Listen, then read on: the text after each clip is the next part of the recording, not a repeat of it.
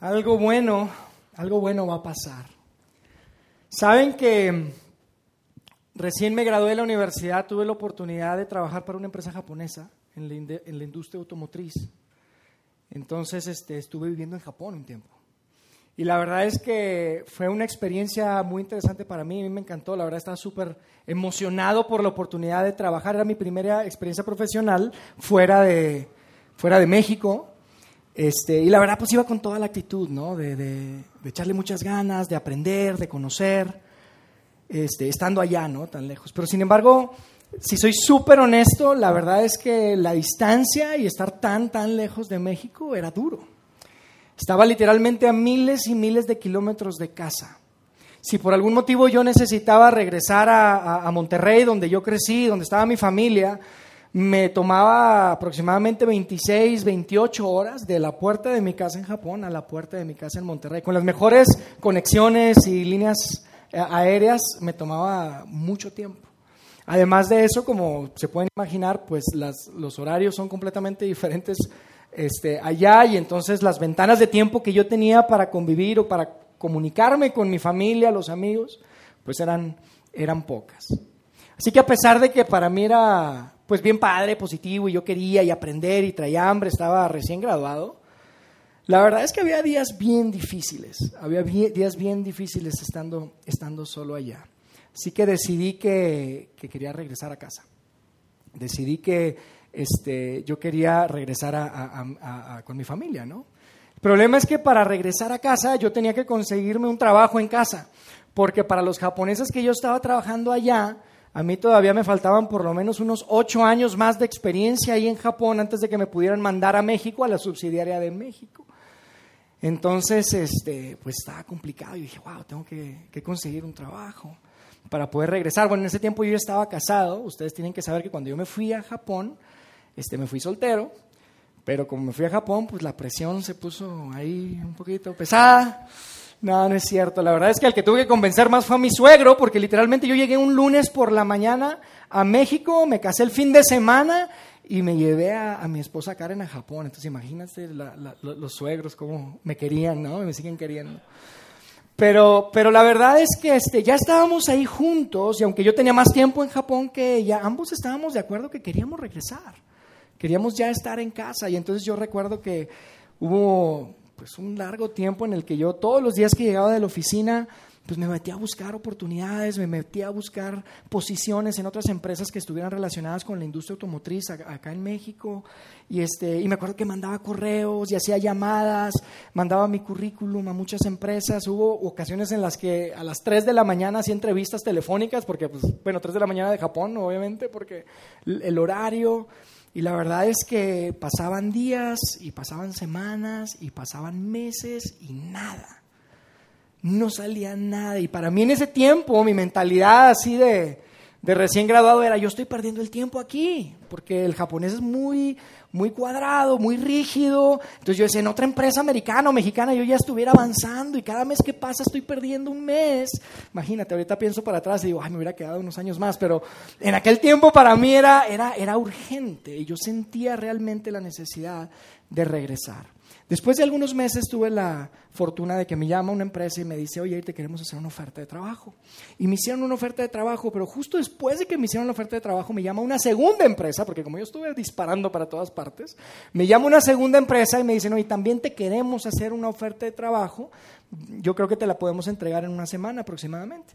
Entonces, pues le dije a la primera empresa, es que espérame un poco, este, tengo que pensarlo, obviamente. Eh, y, esperé que pasaran unos días, ¿no? Y, llegó la segunda, la segunda oferta. La segunda oferta era como 30% menos en compensación que la primera. Y la verdad es que ambas empresas eran muy buenas empresas, estaban en el mismo ramo, eran de hecho competencia. Y este, yo me acuerdo que me esperé y una vez que recibí la segunda oferta dije, bueno, pues miré por la primera, ¿no? Porque en ese momento realmente la, la compensación era lo que más me, me, preocupaba porque todo lo demás era realmente similar. Buenas empresas ambas. Entonces les mandé un correo y les dije que, pues, que estaba listo para regresar a, Monterrey, que es donde, donde yo vivía, este, y, y renuncié a mi trabajo en Japón Ah, ahí fue todo un tema, no lo pueden entender, parecía que no hay palabras en japonés para renunciar, porque ya creo que todos trabajan el resto de su vida en la primera empresa en las que entran, eso es súper común. Este, entonces yo renuncié y todo y, llamé, llamé a, la empresa donde yo iba a entrar, ¿no? Entonces me dijeron, oye, Ir, qué bueno, este, que nos llamas, te estamos esperando, solo hay un pequeño detalle, pequeño detalle. Sabes que la oferta que te habíamos hecho la vamos a tener que ajustar. Es 30% menos de lo que te habíamos dicho. Y yo me quedé, ¿qué? No puede ser.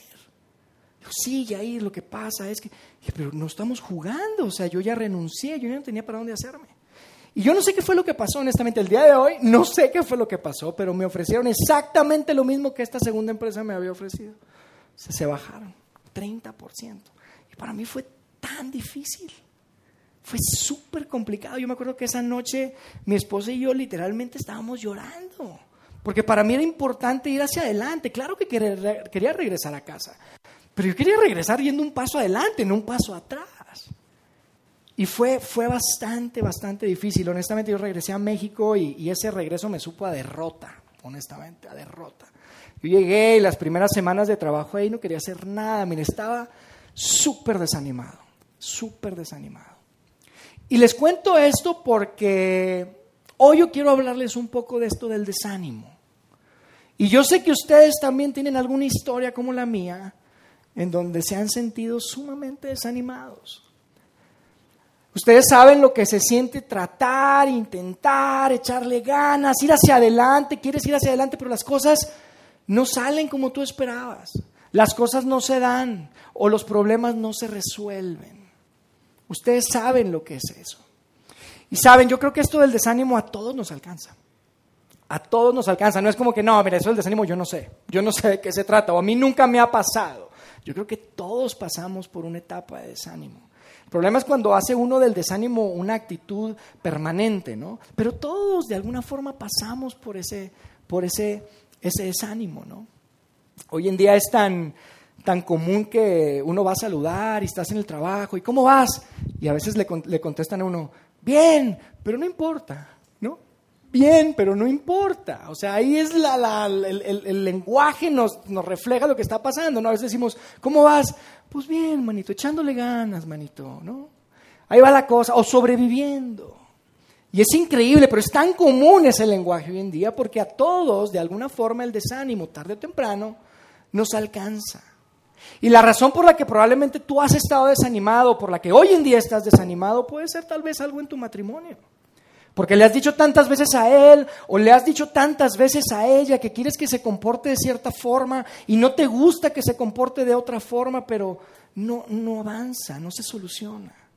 O tal vez tú estás muy desanimado porque en tu trabajo has intentado, has entregado inclusive resultados, estás trabajando horas extras y la promoción no llega.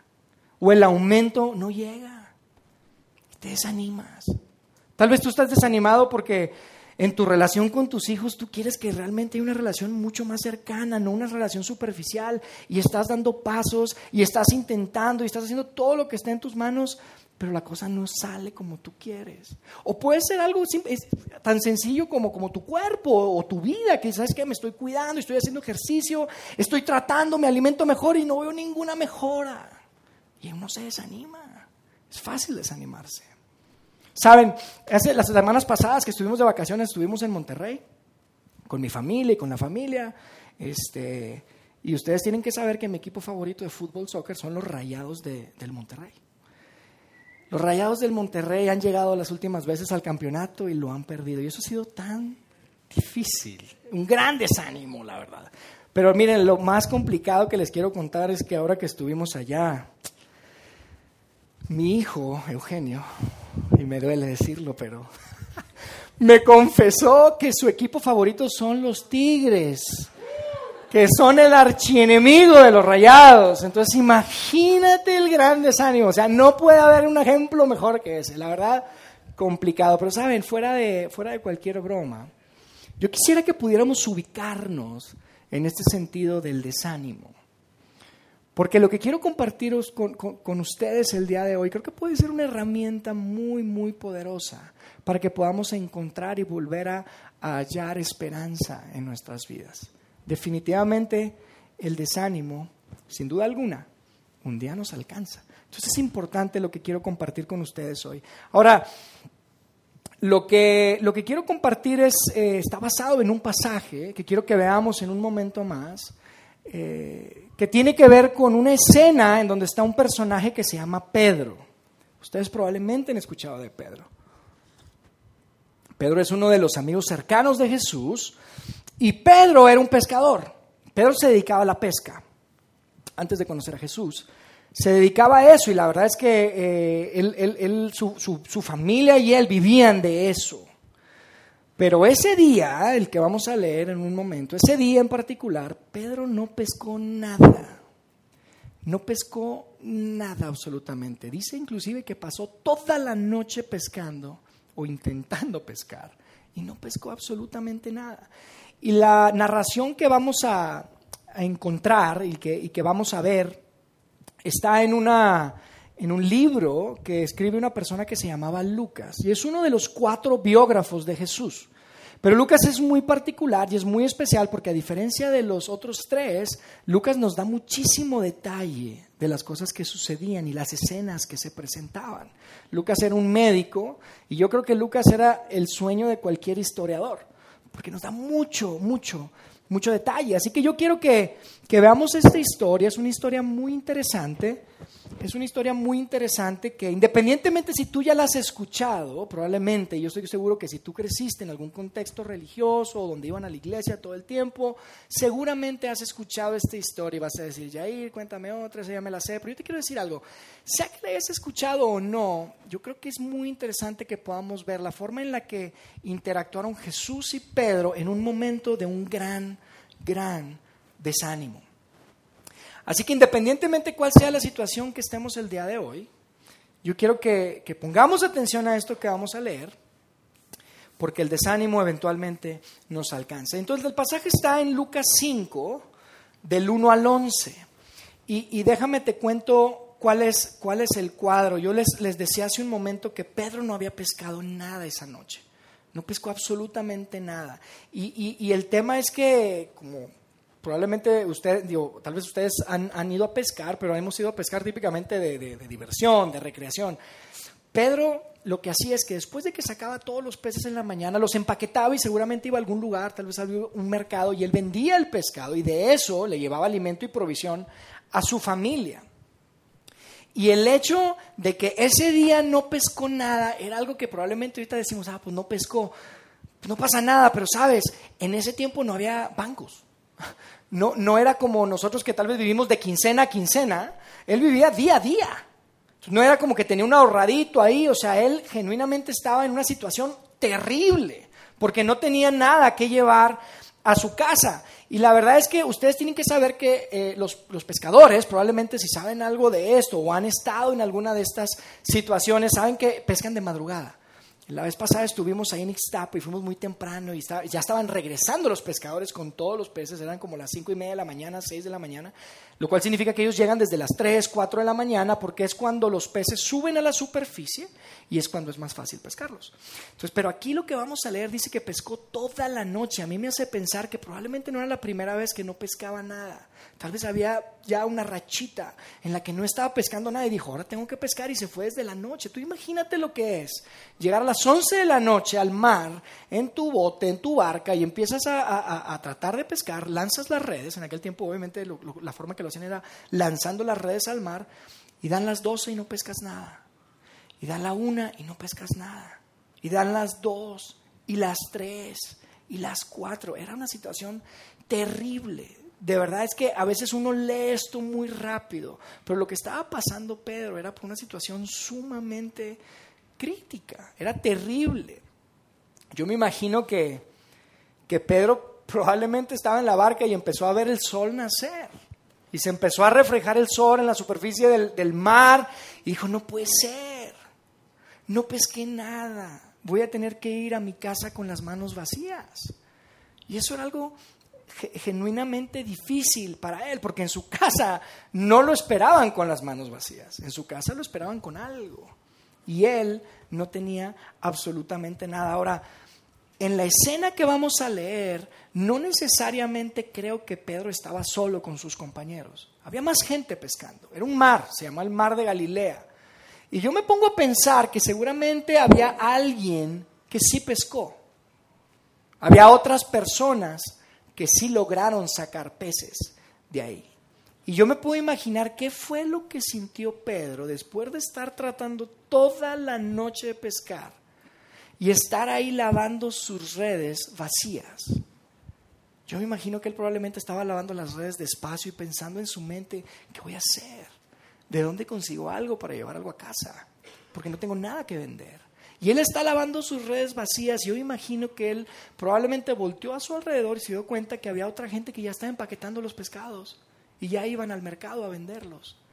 Y me pongo a pensar, ¿qué, se siente, ¿qué siente Pedro cuando tiene su red vacía y voltea alrededor y hay gente con sus redes llenas? ¿Qué sentimos cuando nosotros tenemos nuestras redes vacías y volteamos a nuestro alrededor y parece que los demás tienen las redes llenas? Yo me pongo a pensar en la pareja que quiere tener un bebé y quieren embarazarse y están tratando y un tratamiento y otro tratamiento y un método y otro método y no llega el bebé pero de repente se enteran que hay una pareja por ahí que ni siquiera habían planeado. Es más, que ni siquiera lo querían y están embarazados. Qué impotencia, ¿no? ¿Qué siente la mujer cuando la mujer que quiere casarse, que tal vez ya tiene 40, 45 años o un poquito más, y ve a lo lejos en el, centro comercial a su amiga de la universidad que viene con una carriola y de la mano con su esposo y aparte hay otro niño más grande. Y se saludan muy cordialmente y todo, pero cuando se despiden ella se queda con un sabor amargo en su boca porque se pregunta, ¿cuándo me va a tocar a mí? ¿Cuándo voy a poder tener mi propia familia? O el hombre que tiene también 45, un poco más de tiempo, 50, no sé, y que tuvo tantos sueños y que planeó y dijo, mi vida a los, a los 50 va a tener esto y esto y esto y esto. Y se da cuenta que nada de lo que planeó lo ha logrado. Y no estoy hablando específicamente de cosas materiales. Estoy hablando de una buena familia, la relación con tus hijos, salud, la relación con los suegros, no sé. es que yo tengo buena relación con mis suegros, por eso lo presumo yo no sé qué siente cuando va a la fiesta y se reúne con los amigos y se da cuenta que todos los demás lograron todo lo que él soñó y él no. Es difícil, amigos. Yo creo que están de acuerdo conmigo. Es duro. Duele y tal vez peleas con el cielo y peleas con Dios y dices, oye, ¿por qué? Estoy tratando, estoy haciendo todo lo posible y es mucho más difícil cuando ves que tus redes están vacías y los demás tienen sus redes llenas. ¿Qué sentiría Pedro lavando sus redes en la orilla del mar de Galilea vacías y volteando y viendo que todos los demás tenían probablemente algo que vender para llevar alimento a su casa? Entonces, este es el cuadro que vamos a leer y quiero que lo hagamos juntos ahí. En Lucas 5 empezamos en el verso 1, ¿les parece? Fíjense lo que dice. Dice, cierto día Mientras Jesús predicaba en la orilla del mar de Galilea, grandes multitudes se abalanzaban sobre él para escuchar la palabra de Dios. Entonces vemos a Jesús predicando. Y la verdad es que si ustedes leen un poco de la vida de Jesús, se van a dar cuenta que a cualquier parte pública donde andaba Jesús, mira, se amontonaba la gente. Se llenaba y entonces está Jesús ahí predicando a la orilla del mar. Y yo me imagino que Pedro tal vez está a lo lejos y vio la bola de gente y la multitud de personas, ¿no?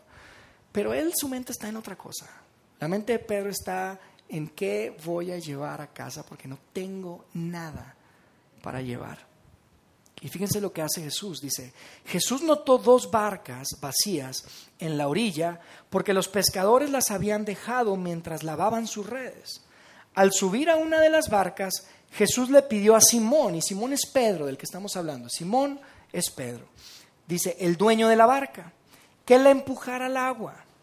Luego se sentó en la barca y desde ahí enseñaba a las multitudes. O sea que mientras Pedro está pasando por esta tormenta en su vida, en su mente, Jesús necesitaba una barca. A Jesús se le ocurrió que necesitaba una barca. Y, Pedro está ahí, lavando las redes. Y, y yo me imagino, habría tanta gente ahí. Y sin embargo Jesús fue con Pedro y le dijo, Pedro, tu barca. De toda la gente que estaba ahí, probablemente había muchos que se habían pescado, pero tenía que ir con Pedro, que estaba en esta situación tan complicada. Y amigos, Pedro sabía quién era Jesús, todos sabían quién era Jesús. Jesús no era cualquiera, era un gran maestro, la gente lo seguía, todo el mundo se agolpaba y había multitudes cada vez que salía a hablar.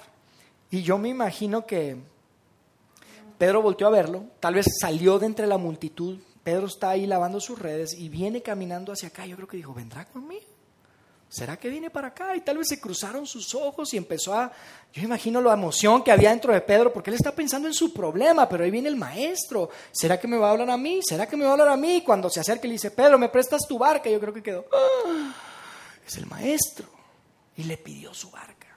Y entonces dice que Jesús se puso a enseñar desde la barca. Era una forma en la que lo hacían para que pudiera alcanzar su voz a más personas en la orilla del mar en una barca. Y yo no sé, pero esto cuando dice se pone a enseñar, yo, yo, yo, yo me pongo a pensar, las veces que yo he estado más desanimado, créanme, lo último que quiero es que alguien venga y me dé una lección y que me esté enseñando algo. Yo no sé si ustedes están de acuerdo conmigo, pero cuando tú traes un problema, cuando estás desanimado, lo último que quieres es que alguien venga a decirte algún tema que puede ser muy interesante, ¿no? Y yo no sé qué es lo que estaba enseñando Jesús ahí específicamente, lo más seguro es que estaba hablando del reino de Dios y Pedro está diciendo, sí, bueno, pero yo necesito llevar algo a mi casa. Yo necesito llevar algo a mi casa. Y no sé si les ha pasado algunas veces que los invitan, tal vez a algún lugar como este, o alguna charla, o alguna iglesia, y ustedes traen un problema grande con su familia, y uno llega y empiezan a hablar de finanzas. Dices tú, ay, Dios mío, nada que ver con lo que yo estoy viviendo. Yo estoy desanimado, yo necesito esto otro. Y yo pienso que probablemente Pedro estaba escuchando palabras y escuchaba el sonido de la voz de Jesús, pero seguramente nada más era como esas caricaturas de Charlie Brown, ¿se acuerdan? No escuchaba nada probablemente, no estaba poniendo atención porque él anda en su problema. Fíjense lo que dice en el verso 4, dice, cuando terminó de hablar, le dijo a Simón, ahora ve a las aguas más profundas y echa tus redes para pescar. Fíjense lo que dice, cuando terminó de hablar, o sea, Jesús se toma su tiempo.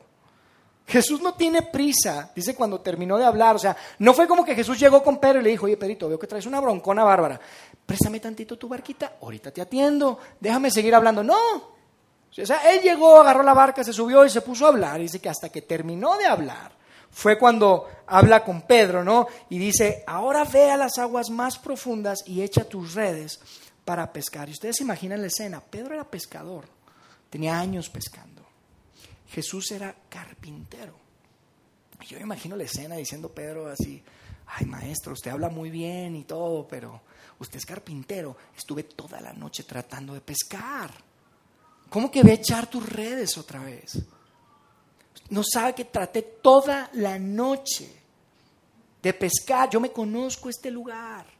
Yo ya estuve. ¿A dónde quieres que lo lleve? O sea, yo me imagino a Pedro con una actitud así como que, hmm, la verdad es que no es muy buena idea, maestro, ¿no? Yo me imagino cuando yo estaba en esta situación que les platicaba, que estaba buscando un trabajo y estaba buscando y mandaba un currículum y me mandaba otro currículum.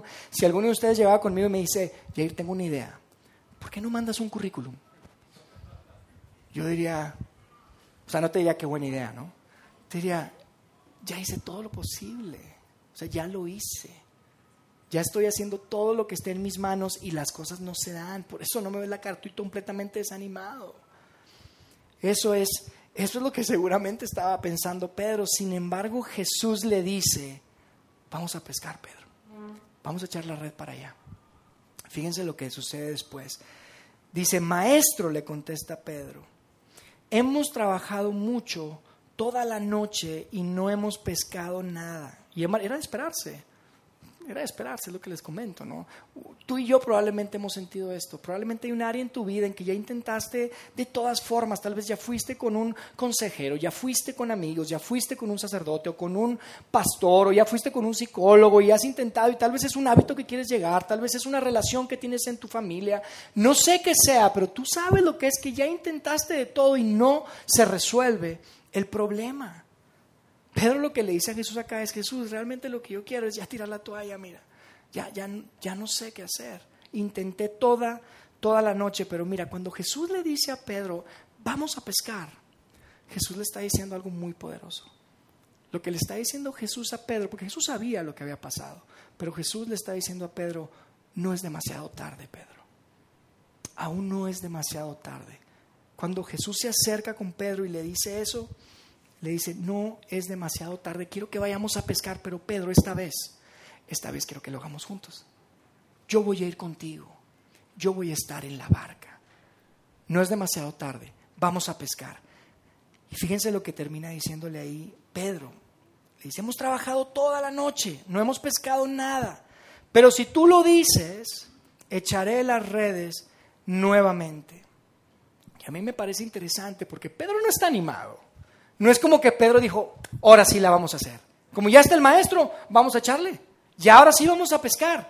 Lo que vemos es que le dice, pero si tú lo dices. O sea, ¿qué nos dice eso? Cuando estamos leyendo, ¿qué, qué ánimo creen que tenía Pedro? No tenía ningún tipo de ánimo. Él ya había intentado toda la noche. Le dijo, hemos intentado toda la noche. Pero si tú lo dices. Y a mí me encanta esto porque Jesús, a mí me, lo que me dice es una lección grande, es una lección donde nos dicen que Jesús no espera la actitud perfecta de ti para que hagas algo que Él te pide.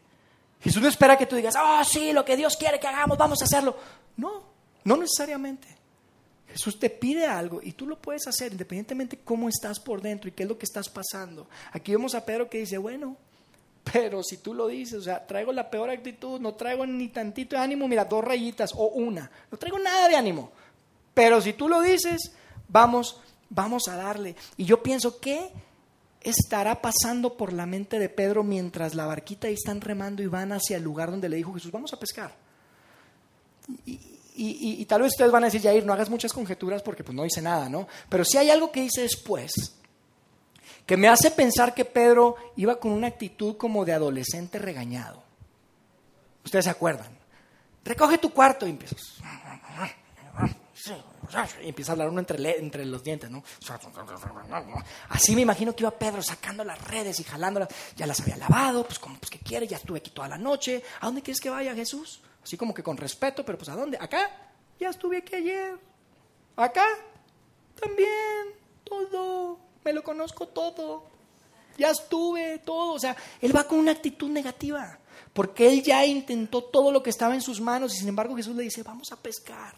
Y yo pienso, la actitud de Pedro no era muy buena. Y pienso que Jesús tal vez tiene una sonrisa en su boca, porque ahora él va en la barca y Jesús sabe que algo bueno está a punto de pasar. Algo muy bueno está a punto de pasar. Y Pedro tal vez no lo entiende. Pedro tal vez no lo cree. Tal vez este, no, no, no, ni siquiera tiene ningún tipo de esperanza. Pero Jesús sabe que algo bueno está a punto, a punto de pasar. Fíjense lo que dice ahí en el verso 6. Dice, y esta vez las redes se llenaron con tantos peces que comenzaron a romperse. Un grito de auxilio, y este es el grito de Pedro, por supuesto, porque iba solo con Jesús. Entonces, épale, ayúdenme que nos estamos hundiendo, dice. Dice, un grito de auxilio atrajo a los compañeros de la otra barca y pronto las dos barcas estaban llenas de peces y a punto de hundirse. Imagínate la cara de Pedro. O sea, Pedro está diciendo, te lo prometo, aquí estuve, igual, aquí, igualito, no había nada. Y ahora está saliendo un montón de peces, pero de verdad, maestro, perdón. Entonces yo, yo veo que está la escena así intensa, donde están todos tratando de sacar las redes, no caben en los barcos, en los dos, no nada más en el de Pedro, en ambos barcos, porque le habló a los amigos, traigan el barco, empezaron a llenar ambos barcos de peces. Fíjense lo que dice ahí más adelante. Dice, cuando Simón Pedro se dio cuenta de lo que había sucedido, cayó de rodillas delante de Jesús. Y le dijo, Señor, por favor, aléjate de mí, soy un hombre tan pecador. Pues estaba muy asombrado por la cantidad de peces que habían sacado, al igual que los otros que estaban con él. Y esto es lo que yo les comentaba. Ahí vemos la actitud de Pedro, quizás que, Señor, aléjate de mí aléjate de mí. Yo venía con una mala actitud. Yo no pensé que me podías ayudar. Yo no creí en ti. Aléjate de mí. Yo no tuve fe. Yo no tenía esperanza. Y saben algo, Jesús no va a cumplir esa petición de Pedro. Fíjense lo que dice más adelante. Dice, sus compañeros Santiago y Juan, hijos de Zebedeo, también estaban asombrados. Jesús le dijo a Simón, le respondió a Simón, a Pedro, no tengas miedo, de ahora en adelante pescarás personas. Y en cuanto llegaron a tierra firme, dejaron todo y siguieron a Jesús. Jesús no iba a cumplir esa petición de aléjate de mí. Jesús le dice, sígueme. Ahora vamos a pescar personas. ¿Y qué significa esto, amigos? Pedro estaba preocupado por su vida, por su familia, por su bienestar. Y Jesús le dice, ¿sabes qué? De ahora en adelante tu vida se va a tratar de los demás. Tu vida se va a tratar de agregarle valor a otras personas. Ya no se va a tratar nada más de qué es lo que puedes llevar a tu casa, Pedro. Ahora se trata de qué es lo que vas a hacer por los demás. Tú vas a ser un gran líder, Pedro.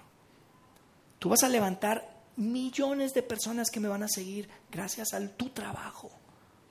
Y lo que vas a hacer es derramar tu vida en otras personas. Eso es lo que le estaba diciendo Jesús. Y a mí me encanta que Jesús no cumple esta petición. No le cumple a, Pedro la petición de decirle, aléjate. Porque cuando Jesús ve a alguien que reconoce sus carencias, no lo rechaza, lo recluta. Cuando Jesús ve que alguien reconoce sus imperfecciones, sus limitaciones, su insuficiencia, Jesús no te rechaza, Jesús te recluta. Imagínate la experiencia de Pedro esa mañana. Imagínate lo que, lo que vivió ahí. ¿Tú crees que es algo que él se iba a olvidar alguna vez? Yo pienso que no. De hecho, sabemos que los próximos tres años de su vida se dedicó a andar tras Jesús en todo lugar que andaba. Anduvo con él y, lo siguió y enseñaba y lo asistía y andaba con Jesús. Y uno pensaría, oye, yo nunca me olvidaría de esa lección. Pero ¿saben algo? A Pedro se le olvidó esa lección. Porque después de tres años, ustedes conocen la historia, aproximadamente tres años después, arrestaron a Jesús.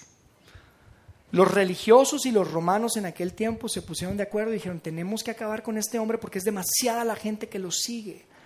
Y salió Pedro ahí, ustedes se acuerdan, y sacó la espada y bolas le cortó una oreja a uno de los soldados, ¿se acuerdan?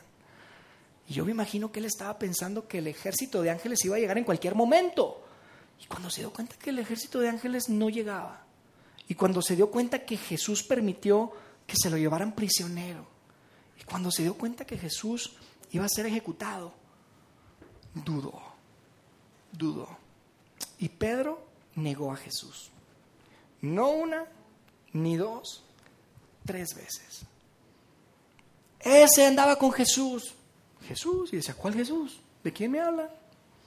Lo negó. Yo no sé de qué están hablando. No lo conozco. No lo conozco. Y ustedes conocen la historia.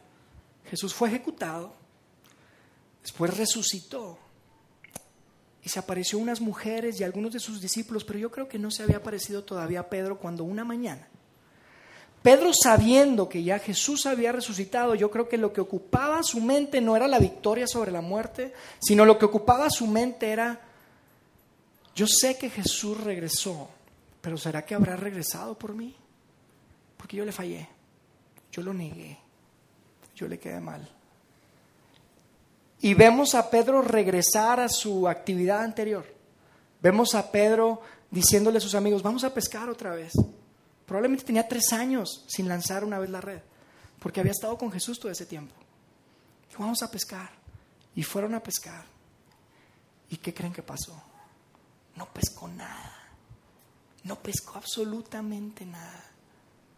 Y fíjense lo que sucede. Quiero que leamos ahí lo que sucedió, porque Pedro estaba súper dolido, súper dolido. Él había, había dejado atrás ese propósito que había encontrado para su vida, lo que era más valioso para él, el andar con Jesús, el derramar su vida en los demás.